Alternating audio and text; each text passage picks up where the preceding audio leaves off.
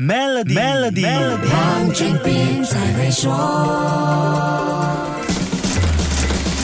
你好，我是黄俊斌。如果你是一家公司的老板，相信你跟大多数的雇主和企业经理人一样，对人力管理有些无力感，感觉不了解员工在想什么。尤其是千禧一代和 Z 世代的年轻员工，时代变了，不同世代的要求也不一样，因为他们的成长过程差异。即使是二十五岁到三十四岁的千禧一代和十八岁到二十四岁的 Z 世代之间，想法也会大不同。就像七月份时跟你说过，马来西亚雇员对工作最在意的因素，年纪最轻的。Z 世代最在意的是伸缩性，千禧一代则看重方便。这两个年龄层最偏重的条件，基本上都是想让自己少一点精神上的负担，只是他们的诉求方式不一样而已。去年开始，在欧美火速蔓延的 Quiet Quitting 安静离职，最是触动千禧一代和 Z 世代的打工人。经历疫情洗礼之后，很多人开始反思工作和生活之间的平衡点，是否还要像过去那样把工作排在第一位，为工作鞠躬尽瘁？两年多的疫情高峰。除了让人们对生活和工作的态度变得豁达，企业人手不足，不得不要求员工加班，加剧了职场倦怠的危机。打工人突然觉得完成本职工作的任务，不加班，准时放工回家，安安稳稳，无功无过，看起来也不错。这种职场心态引起了两极化的观点，有不少人觉得这就是消极懒散、不负责任的态度，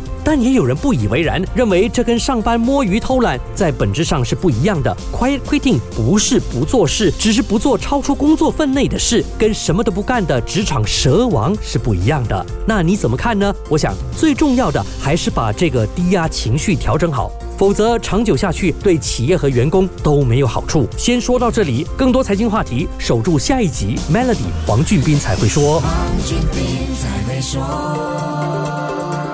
通过 Maybank Private 或 Maybank Premier 的 Tesla 贷款，已获得黄金。详情浏览 Maybank.my/Tesla，需符合条规。